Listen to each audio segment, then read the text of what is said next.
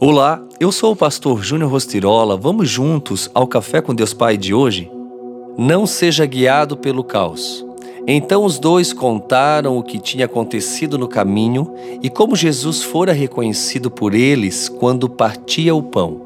Enquanto falavam sobre isso, o próprio Jesus apresentou-se entre eles e lhes disse: Pai seja convosco. Lucas 24, 35, 36.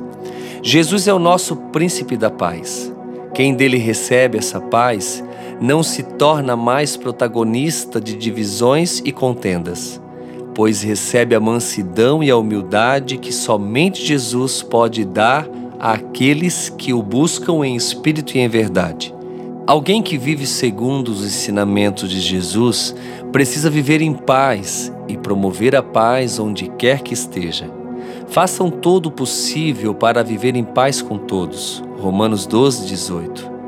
E a paz de Deus, que excede todo entendimento, guardará o coração e a mente de vocês em Cristo Jesus.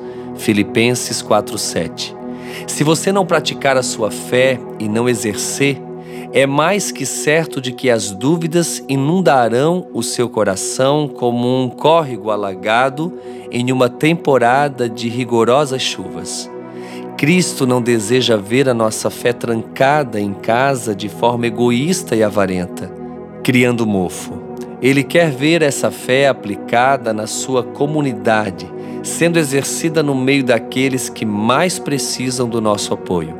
Quem já se encontrou com Jesus tem provas de que ele vive e reina e de que suas palavras são verdadeiras e totalmente eficazes.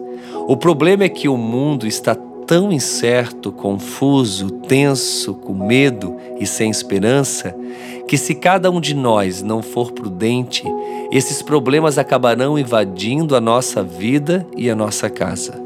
Por isso, é fundamental que você tenha uma fé ativa forte e ousada, para que toda essa falta de esperança e de coragem não o atinja e você possa viver de fato a paz que Cristo oferece. E a frase do dia diz: O fascínio do Evangelho é que não há dúvida quanto aos benefícios e às implicações que envolve seguir Jesus. Pense nisso e tenha de fato um dia excelente na presença daquele que tem todo o poder no céu e na terra. Se permita ser guiado por ele e não pelo caos. Que Deus abençoe sua vida.